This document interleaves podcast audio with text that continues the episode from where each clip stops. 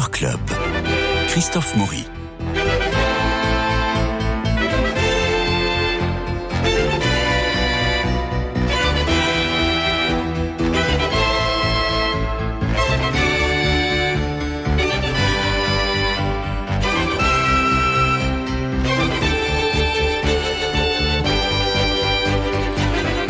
Eh bien, nous partons au théâtre sans nos chroniqueurs parce que nous avons en face l'un des artistes que j'aimerais interroger, interviewer sur son rôle, sur cette formidable comédie qui s'appelle Le Fantasme.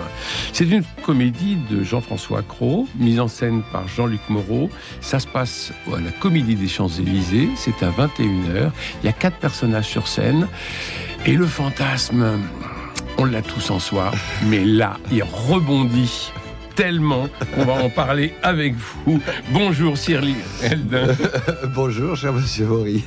Comment ça va? Moi toujours bien. bah, Moi aussi.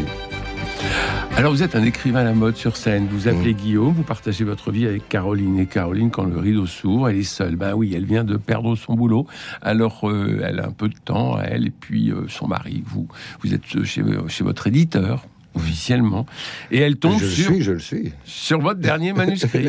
Oui. Alors, euh, le manuscrit s'appelle Le Fantasme, d'où le titre de la pièce. Mm. Vous formez un couple équilibré, harmonieux, elle est absolument ravissante, vous êtes charmant. Et puis, le dernier roman, Le Fantasme, mon Dieu, ça parle de quoi? Eh bien, ça parle de un jeu narrateur, Guillaume, moi, et qui raconte euh, sa vie avec une petite stagiaire qui s'appelle Sarah et qui travaille chez son éditeur. C'est vrai ou c'est faux Ben, c'est, c'est, c'est, faut venir voir la pièce pour avoir la réponse, parce qu'ils s'en Ils s'en passent des c'est vrai, choses. que c'est faux, où est la fiction, où est la réalité, et qui est, le- qui est l'auteur. Ce qu'il y a, c'est que c'est Jean-François Croix a écrit, je trouve, une pièce qui nous a tous, tous donné envie d'accepter. On va commencer tout de suite par dire les noms, parce qu'on Oui. les oublie. Il y a ma femme, c'est Noémie Delatte, qui est formidable, et ensuite il y a un couple d'amis qui sont Arnaud Raphaël Gidouin Cambray. et Raphaël qui, qui- qui- Alors, ce qu'il faut, alors, ce qu'il faut dire, c'est qu'au moment où la pièce commence, il est à peu près, allez, on va dire 19h30, Hum, hum. et, Il est ils a- 20h09. Il est 20h, voilà. Exactement. et ils attendent des amis. Oui. Et le dîner n'est pas prêt. Hum. Et Caroline n'a absolument pas envie de se mettre en cuisine parce qu'elle est bouleversée par ce qu'elle vient de lire. Elle a passé la journée à lire ce livre et moi j'arrive, je suis très détendu et on pose le décor qui est un écrivain plein d'assurance, qui a le vent en poupe. Sa première réplique étant euh, Excuse-moi, je voulais rentrer plus tôt pour t'aider. hein. On est loin des, des schémas machistes et des, des clémats bourgeois de l'époque. On est simplement, euh, il rentre et puis il dit Voilà, mon éditeur euh, euh, veut traduire un de mes romans en chinois. J'étais totalement contre. Il m'a dit un milliard de lecteurs. J'étais totalement pour. Donc, Voilà. ça veut dire qu'il vend bien, ça veut dire qu'il est cynique, ça veut dire qu'il a de l'ironie, de la fraîcheur. Et elle, on sent qu'elle travaille pas depuis un moment, qu'elle est en perte de confiance et tout ça. Donc là, le spectateur, il voit ça. Et après, Premier conflit. premier conflit. Un, un conflit de boulot, un conflit social. Un conflit social. À l'intérieur du couple. Un jour comme aujourd'hui, avec toutes Voilà. ces grèves, qui nous... un conflit social à l'intérieur du couple. Mais ce qu'il faut éviter, parce que c'est vrai que le fantasme, ça nous parle à tous, c'est le cliché. Et là, le cliché, il pourrait être évident. Alors- Je tombe sur un livre d'un mec qui s'emmerde avec sa femme, qui a la cinquantaine un peu comme toi, et qui tombe amoureux d'une stagiaire de 20 ans. Ma chérie, c'est évident qu'il faut creuser, qu'il faut aller voir un peu plus loin, si c'était ça. Alors, Freud nous explique qu'il y a deux types de fantasmes. Il y a le fantasme de gloire et le fantasme sexuel. Mm. Là, le fantasme de gloire, il est complètement évacué parce que le type, ça marche très très bien pour lui. Il est évacué par la jalousie et par la, la- le, le- le manque de confiance et, et par sa femme qui en fait une affaire personnelle. Mais lui, en tant qu'auteur, se, se justifie il est exactement comme toi, Christophe. Il dit mais mais il y, y a deux types de fantasmes. Il ne faut pas le réduire au fantasme sexuel. Voilà. Je pars de ce fantasme-là pour parler du fantasme en général. Et, et il est plus philosophe qu'on ne le croit, c'est-à-dire qu'il pourrait juste raconter euh, une histoire imaginée, Mm. euh, probable, mais imaginée. et tout est dans les deux mots. C'est, on est entre le probable et l'imaginé.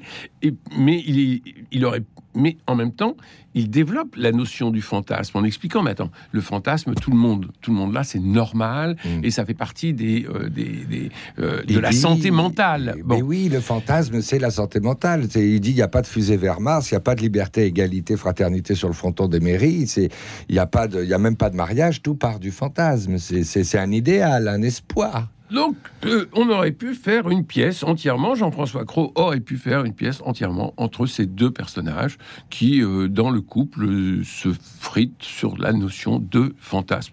On l'a vu chez Eric Assous, on l'a Oui. vu chez Eric Emmanuel Schmitt, on l'a vu chez plein d'auteurs contemporains. Mm, mm, mm. Mais là où il est génial, c'est qu'il fait venir l'autre couple. Oui. Parce que le fantasme, c'est Sarah. Hein, Oui, Disons-le, oui. c'est la stagiaire. C'est Oui, la oui. stagiaire. Dans le, dans le livre, elle s'appelle Sarah. Et en réalité, il y a une stagiaire chez l'éditeur qui s'appelle Sarah. Donc Mm. tout concorde pour dire il m'a trompé, mon Guillaume, avec la Sarah. Il est en train de faire une Mais elle, confession. elle- elle s'appelle pas Sarah dans mon livre. hein. Je, je change Oui. les prénoms. hein. Oui, oui, bah, quand même. oui, il oui, faut que ça je- soit- Je sais pas, faudra que je lui en trouve un tellement je pense à Sarah. Et arrive ce couple qui connaît la Sarah. voilà, qui connaît la Sarah. Et alors là, euh, on a, non, on peut pas raconter trop parce que ça rebondit et, et on. Mais on peut pas raconter, mais ça va être du Oh. billard à trois bandes et ça va être un moyen de, de- de régler de- le règlement de compte euh, entre les quatre. Et puis surtout, euh, euh, voilà, c'est est-ce que c'est un alibi, est-ce que c'est un argument, est-ce que c'est un coupable Et c'est c'est là où ça devient très très rythmé. Oui. Et au-delà de ça, on s'aperçoit qu'il n'y a pas le fantasme. Il y a quelqu'un qui vit un fantasme. Il y a quelqu'un qui vit du fantasme. Et il y a quelqu'un qui fantasme sa vie. Et on va avoir ces trois choses qui vont être partagées par les personnages jusqu'à une révélation que malheureusement, alors allez vraiment à la Comédie des Champs-Élysées, c'est à 21h parce que moi je suis tombé, mais vraiment comme ça, quand à un moment il y a un rebondissement dans la pièce, je me dis mais attends, t'as un gars, il ne vit que par le fantasme. Il n'est pas dans la vie, il n'est pas dans le concret, il n'est pas dans le, euh, il n'est pas dans la réalité. Mais c'est pour ça que ça fascine Guillaume, mon personnage, entre sa femme qui est dans le concret, son ami qui est très inspirateur parce que il peut être mythomane et tout ça, la femme de son ami qui elle euh, est tout à fait dans le concret et passe à côté du fantasme, mais a des mots à dire et des, son compte à régler sur le fantasme. Mais elle s'évacue dans l'alcool parce qu'elle ne peut pas faire autrement. Oui, voilà. Bah oui, c'est là où c'est bien, c'est très bien fait, c'est très bien campé, Euh, parce que cette femme, comme elle est, euh, elle est dans le concret, tout ça lui passe au-dessus du cigare, mais en même temps, elle se rend compte de la situation hallucinante dans laquelle finalement cette situation la met. bah, elle se met à picoler quoi, en disant ça va quoi. Euh, Euh, non, non. Et, et, et c'est et c'est très joli entre la fuite, je picole, euh, j'affronte et ça c'est et puis je suis affronté et ça c'est votre personnage, c'est Guillaume. Mais ce qui est extraordinaire, je trouve, et qui marche bien dans la pièce, c'est que il y a des suspicions permanentes Bah oui. et que on passe d'un coupable à l'autre. Ah ben oui. et que on a tout à jouer parce que moi à un moment je suis coupable, à un moment je suis soulagé, à un moment- après je suis coupable, on ne sait plus. D'ailleurs ça obsède mon, mon, mon- mon personnage puisque il, il parle de style, donc il dit vous vous n'êtes obsédé que par faire à ta fiction, à ta réalité, mais fi- finalement la, la réalité elle, elle- elle- elle- elle se travestit, elle change d'apparence et parfois même elle change de camp ou de tas. C'est fiction, Absolument. réalité. Et, Et, là, la donc, il y a- comédie peut tourner au drame. et oui.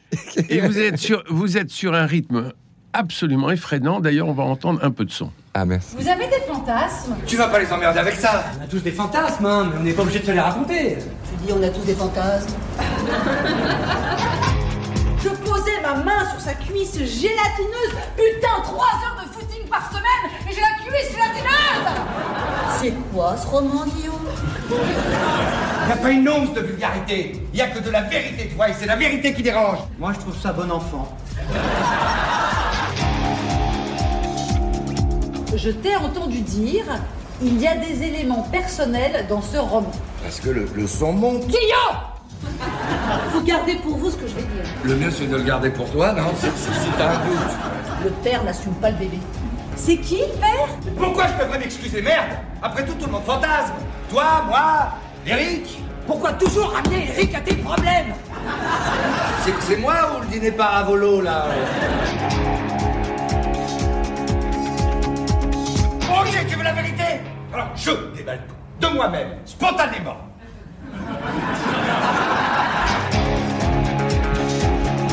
Alors oui, le dîner par à volo. Vous avez entendu quelques extraits de cette pièce formidable de, de comédie de Jean-François Cros, Le Fantasme, mise en scène par Jean-Luc Moreau et avec vous Cyril Eldin. Et ça se passe à la Comédie des Champs-Élysées. C'est à 21h du mercredi au samedi. Vous jouez le dimanche aussi. À 16h. Voilà. Merci beaucoup. Euh, Christophe. alors, oui, le dîner par volo. En plus, dans le manuscrit, il y a quand même, je ne sais plus si c'est 11 ou 16 pages de description des seins de Sarah. oui, mais je Donc, parle il est complètement parti dans un truc. il est complètement parti dans un truc, mais euh, euh, ce, ce qui est, ce qui est génial, c'est que c'est difficile de suivre l'histoire, mais on essaye quand même chaque jour de progresser. De, euh, mais il se dit plein de choses pendant la pièce pour, pour, pour que les choses euh, soient claires à la fin, si, si vous oui, voulez. évidemment. Et euh, Il se dit plein de choses. Et, et 11 pages sur les seins, elle dit j'aurais imaginé 11 pages sur le pelage d'un écureuil. Ce qui est très important pour mon- moi, c'est de défendre l'auteur, Mm. le styliste, Mm. celui pour qui sa vérité, ce qu'il va écrire, est plus important que la réalité, que ce qui se passe. Bien sûr. Pour un styliste, euh, Van Gogh, euh, il va mettre du jaune dans le ciel. Il n'y a pas de jaune spontanément dans le ciel. Il va mettre un jaune vif. Mais à la fin, tout le monde trouvera ce, ce- ce ciel magnifique, Magnifique. parce que c'est son ciel, c'est le Mm. ciel de Van Gogh. Et lui, il revendique ça. Attention, ce que j'écris, quelle que soit la réalité, la fiction, qui a couché avec qui ou pas, euh, peu importe, ou, ou bon, eh ben, je, je suis un styliste avant tout, donc ne méprisez pas ça quand même. Je suis un auteur en vogue. Et- Oui, et alors au-delà de, de, de ce côté euh, comédie, parce que le mari, l'amant euh, et la femme, il faut dire d'ailleurs que, que Noémie est extraordinaire. ah oui, oui, oui. Noémie Delattre est extraordinaire parce que elle est d'une- d'une colère. D'une- elle veut absolument piéger euh, son, son mari Guillaume, mais elle l'aime, elle l'aime terriblement, donc elle en souffre terriblement. Et la fin, ne vous inquiétez pas, chers euh, auditeurs, ça se termine magnifiquement bien. La façon dont elle vous prend la main, c'est- tout à fait délicieux. Et on se dit, la salope. Elle est, elle, est, elle est formidable, elle est formidable. Euh, mais euh, la, la pièce pose vraiment la question pour tout auteur. Euh, lorsque vous êtes en couple, Euh, et même lorsque vous avez euh, des, des proches qui vont regarder s'il n'y a pas un côté autobiographique dans ce que vous écrivez. Donc il y a une suspicion qui va se créer en disant, tiens, le personnage là, ben, c'est un peu ta mère. Oui, bah Hein oui, puis, puis finalement Bon. les quatre personnages ils nous ressemblent un petit peu Et et puis, quand oui. on rentre à la maison tiens euh, ma, je peux me, ma chérie peut me dire Mais- ah bah tiens quand tu travailles Guillaume il faut que j'aille voir dans ton portable parce que peut-être qu'il y a une petite Sarah pas loin Oui. mais il faut pas en faire une affaire personnelle Il faut pas en faire d'affaires personnelles, mais euh, bon, les, les auteurs qui viendront vous voir vont tous se reconnaître dans la pièce. Les femmes, les conjoints des auteurs ou les, les, les maris des autrices, comme on dit, euh, vont tous se reconnaître dans la pièce. C'est très très compliqué pour un auteur. Il vaut mieux être compositeur parce qu'un compositeur, il écrit de la je suis musique. d'accord je suis Personne- d'accord pe- personne il faut ne- du rythme il faut de la musique il faut des notes il faut pas Personne de ne voit s'il y a blabla un fantasme. vous savez, moi j'ai un bébé, ça fait six mois qu'il parle pas, et ben pourtant il nous dit énormément de choses toute la journée. C'est, je me suis dit tout à l'heure, je me suis dit, finalement, c'est dès qu'on commence à parler qu'on se comprend plus. et c'est ce qui se passe un peu dans la pièce, parce que sur la notion de fantasme, il y a l'évolution du couple, cette modernité aujourd'hui. Moi, c'est ça que la pièce m'a séduite parce que je la trouve très moderne. Euh, Doit-on se sentir plus trompé si vous pensez, par exemple, euh, si ma femme pense tous les jours à un homme, mais qu'il se passe rien, qu'elle, en est amoureuse, que, que c'est euh, un, euh, un amour. euh, Est-ce que fantasmer, c'est tromper? C'est ça. voilà, est-ce que fantasmer s'est trompé Alors que, en tout cas, moi, je trouve que c'est plus grave ça que si tout d'un coup, bon, ben, il y a eu un coup de canif dans le contrat, j'ai picolé, je m'en suis pas rendu compte, j'ai couché avec un mec, je le reverrai jamais, je m'en fous. Ben, ça me blesserait moins que j'y sais rien passé avec lui, mais ça fait six mois que je lui écris tous les jours. Eric Assous, Eric Assous a écrit une très bonne pièce. Ah, ben, Euh, eh ben, l'illusion conjugale, justement, où conjugale. lui, il a trompé euh, 50 fois et, Et c'est pas fois. grave, et elle une seule fois, et ça le rend fou. Oui. oui. oui, les illusions conjugales, ça rend ça. Parce que ça a duré deux ans, parce que tu es allé au restaurant avec lui, parce que tu es allé au cinéma avec lui, parce que Euh, vous, avez voyagé. Parce que lui. tu l'as aimé. Et parce que tu l'as aimé, parce qu'elle l'a trompé qu'une seule fois, mais ça a duré deux ans. Ouais. Alors que lui, il l'a trompé 50 fois, mais ça a duré juste Et j'en parlais avec. Jean-Luc qui avait mis en scène la pièce et qui avait euh, et qui l'avait joué également et Oui. qui me dit euh, pour moi il l'a pas trompé parce que c'est très important de, de voir ce qu'on raconte au public Oui. pour que ce soit euh, Et ceux qui se racontent. et- eux. Est-ce que- chaque comédien se raconte Là, euh, la grande question qu'on peut se poser dans la pièce, sans dévoiler l'intrigue, c'est a-t-il ou pas couché avec Sarah? Voilà, il y a un grand silence Et pour que chacun puisse. Et qui pour que chacun puisse y répondre. Alors, on a entendu euh, dans, dans la bande-annonce euh, le rythme effréné de cette comédie parce que euh, les, ça, ça va très très vite, les idées vont très très vite. Il y a une, des rebondissements permanents et encore une fois, le fantasme, on le, on le, ben, on le tripote dans tous les sens, hein, parce que euh, et il se renvoie la balle parce que c'est mon fantasme, mais c'est aussi le tien, mais c'est aussi l'autre, etc. Jean-Luc Moreau, vous avez fait beaucoup travailler sur le rythme. Vous, vous avez travaillé déjà trois fois avec lui. Vous avez travaillé euh, pour euh, la pièce d'Éric Delcourt, La sœur du grec, et puis euh, Les hommes préfèrent mentir, d'Éric Assous, naturellement. Et puis là, le, là, le fantasme. Vous avez des habitudes de travail avec lui? Je le trouve assez extraordinaire parce que si, on parle de spiritualité, c'est comme si on parlait d'Orient et d'Occident. Il y a un côté où il est tellement thé- théâtral, il connaît tellement bien ce métier depuis longtemps qu'il y a un vrai savoir-faire sur la notion de rythme des comédies, la musicalité de la pièce et tout. Il a une conscience de ça incroyable. Mais en même temps, il, il- il a cette, cette espèce de, de façon d'aborder euh, la pièce un peu comme on- un maître tai chi le ferait ou un maître zen, c'est-à-dire en ralentissant les répliques, en laissant, comme il dit, pousser l'herbe entre les répliques, en laissant gagner le silence, voir jusqu'où il va être chiant, jusqu'où il va être dérangeant, oui, oui. jusqu'où on va s'endormir. Et au départ, en répétition, on se disait, mais faut resserrer, là, les gens Mhm. sont partis au bout de dix répliques. Sauf que, en prenant le temps, ben, il, il se dit autre chose, il se raconte autre chose. Et le silence vient nous parler. Et, euh, et, avec, euh, et avec la méthode, finalement, euh, ce qui est extraordinaire et jouissif, surtout avec les, quatre, euh, les, les- les trois autres comédiens, c'est que c'est l'objet qu'on met en valeur tout le temps avec lui. C'est l'objet qui compte, c'est la pièce. Mhm. Sur, sur les trois pièces, si je peux dire ça, c'est- c'est-à-dire que très vite, on n'est pas dans le cabotinage, on n'est pas dans le numéro d'acteur qui va tirer la couverture, qui va être plus drôle. Non, c'est très choral. C'est très choral. Faut Oui. que ça se joue à plusieurs.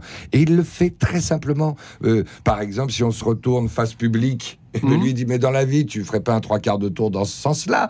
si t'es déjà dos tu fais un quart de tour dans l'autre. Mais oui. Et évidemment ça tout c'est c'est des petits détails tout. Oui. Mais alors ça nous aide à aller au plus naturel très rapidement et donc euh, c'est jouissif quoi. Surtout que dans cette pièce il y a une marge de progression. Moi j'avais joué avant Rocard Mitterrand où je me rends compte que c'est extraordinaire le théâtre pour ça parce que chaque jour scène d'Éric Sivagnan au théâtre de l'Atelier. oui, Ouais. mais chaque jour on progresse et, et à la fin, moi, j'ai j'ai démarré la pièce, j'avais le sentiment d'être baladure, je l'ai fini, j'avais le sentiment de titiller Rocard en en face de Mitterrand. Et là, c'est pareil.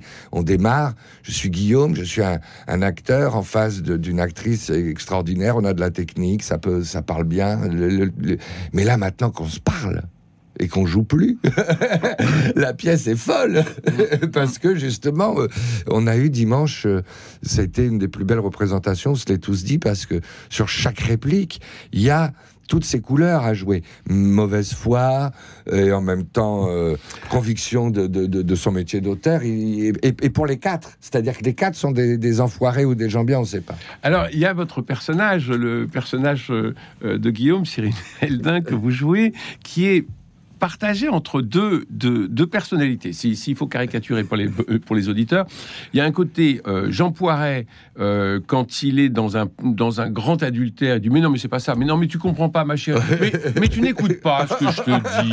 Bon, alors ça, c'est très Jean Poiret. Et puis, il y a un côté Lucchini, euh, Ah. qui va prendre un peu son verbe un peu précieux comme ça, parce que c'est un truc incroyable qui nous voit. Voilà. Ah, mais t'es bon, et- t'es bon, et- mon et donc- chéri. Et donc, vous êtes pris. T'es- un génie, donc- Christophe, donc, il y a un peu cette, euh, euh, ces deux poumons du personnage, et je pense que euh, Jean-François Cros y a, y a pensé un peu. Ah, je sais pas, je crois pas, je crois que tout ça, Parce qu'il ça nous échappe.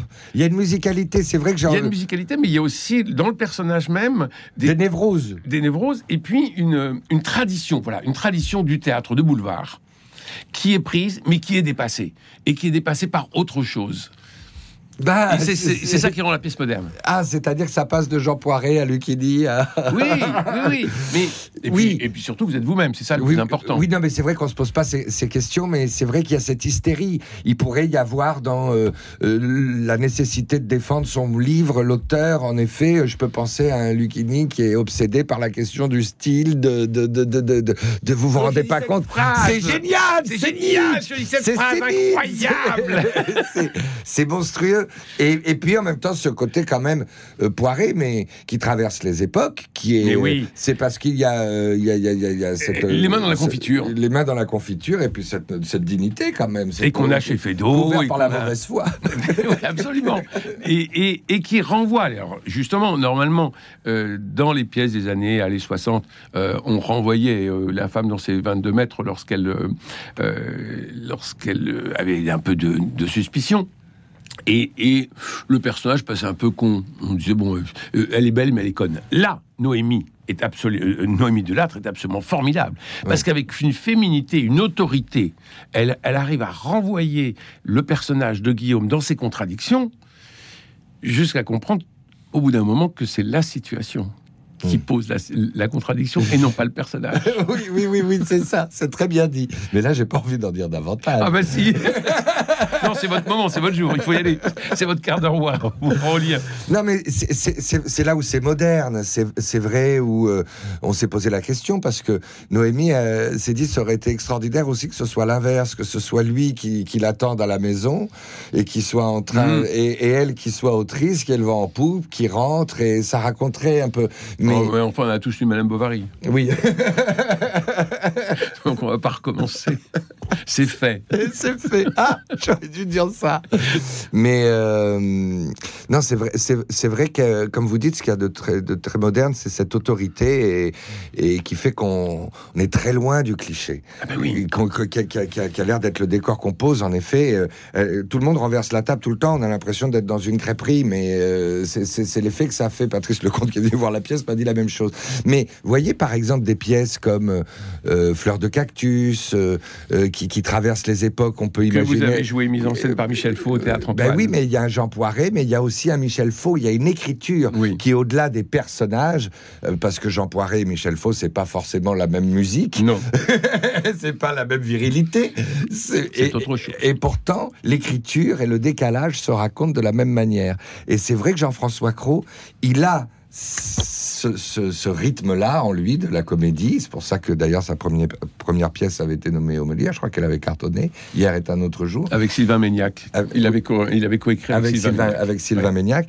Et là, on, on retrouve ce, ce mélange qui fait qu'on ne sait jamais sur quel pied danser fiction, réalité, classique, modernité. Enfin, vous voyez, il y a- il y a- il y a- on, et on tire ce fil. C'est peut-être la définition du fantasme que vous venez de donner. C'est à vous de, le- de le dire. Fiction, réalité, euh, rythme, euh, obsession. Oui, Euh, oui, oui, il y a une obsession dans le fantasme. oui, Mais oui, bon, en, en même temps, euh, c'est. euh, oui. Et vos quatre personnages ne peuvent pas sortir. Ils ne peuvent pas sortir de ce ring tant que la vérité n'est pas donnée. Alors ça, c'est très bien joué aussi, c'est très bien écrit, parce que dès qu'il y en a un qui s'absente, il est en danger. Ah oui, Donc il faut pas s'absenter. Non. Dès le départ, dès leur arrivée, je dis tu viens avec moi, Eric, ouvrir la boute- pour ouvrir la bouteille. Non, il va rester avec nous et donc il se joue des jeux de silence, des tensions. On arrive dans un dîner, le le couple d'amis arrive, c'est aussi tendu que ça. On a envie de repartir au bout de cinq minutes. D'ailleurs, on leur monte la porte très rapidement. Et, euh, et, et- et c'est vrai que cette tension. Et euh, je descends à la cave chercher du vin, je viens avec toi. Ah non, finalement, j'y vais pas. Oui. Parce qu'il sent bien le danger. Le- oui, mais ce qu'il y a, c'est que je parle pas de moi. Mm. Quand euh, on, Oui. on parle de descendre à la cave, Ben oui. lui a tort de penser au danger. C'est très compliqué parce que là, on peut juste soit vous donner envie, soit de zapper en disant je comprends rien à cette pièce, soit il faut absolument que j'aille la voir parce qu'il m'en a ou trop dit ou pas assez. Ben, je crois qu'il faut aller la voir. C'est au théâtre des Champs-Élysées. Ça s'appelle Le Fantasme. C'est une comédie de Jean-François Accro. Et c'est mis en scène par Jean-Luc Moreau. Et c'est avec vous, Cyril Eldin, et vos camarades Raphaël Cambrai, Arnaud Gidouin et Noémie Delattre. Euh, le rôle de le rôle d'Arnaud Gidouin n'est pas facile du tout. Oui, parce que si on parle de névrose et de fantasme, lui, il est. Alors, ce qu'il y a, c'est que c'est un. je suis pas dans la flatterie, mais c'est un type génial, lui. Il est formidable. Il est non mais il a une énergie, c'est un, champion de l'impro et puis Ouais. surtout il campe un personnage qui est censé me fasciner moi en tant qu'auteur. Oui, C'est-à-dire qu'il a c'est euh, le héros. C'est le héros, Mm. c'est le héros de mon livre, c'est le héros de la pièce parce que euh, déjà j'en- dis pas mal. Mais- Écoutez, il me reste à, à vous euh, remercier mille fois, Cyril Eldin, d'être venu nous parler de ce fantasme à la comédie des Champs-Élysées, mise en scène par Jean-Luc Moreau, une comédie de Jean-François Cros, avec Raphaël Cambrai, Arnaud Gidouin et Noémie Delattre. On passe un moment euh, merveilleux et ensuite, ça s'imprime en soi. Non pas le fantasme, mais la réflexion sur le fantasme. Et Pourquoi- mon Dieu, il y a beaucoup de réflexions. Alors voilà, il me reste à remercier Cédric Coba pour la réalisation, euh, Philippe Malpeuch pour le générique, François Dieudonné pour l'organisation des studios, Louis-Marie Picard qui vous permet de réécouter l'émission en podcast et de la rediffuser. N'oubliez pas d'aller voir euh, ce fantasme à la Comédie des Champs-Élysées. C'est à 21h, formidable comédie encore une fois de Jean-François Cros. Lundi, Euh, nous nous retrouvons, nous retrouvons les chroniqueurs Expo pour nous emmener à l'orangerie, contempler le travail de Sam Safran. D'ici là, passez un bon week-end qui sera, j'espère, ensoleillé. Bonne fête à toutes les Célines, on les embrasse. Oui, bonne fête, Céline.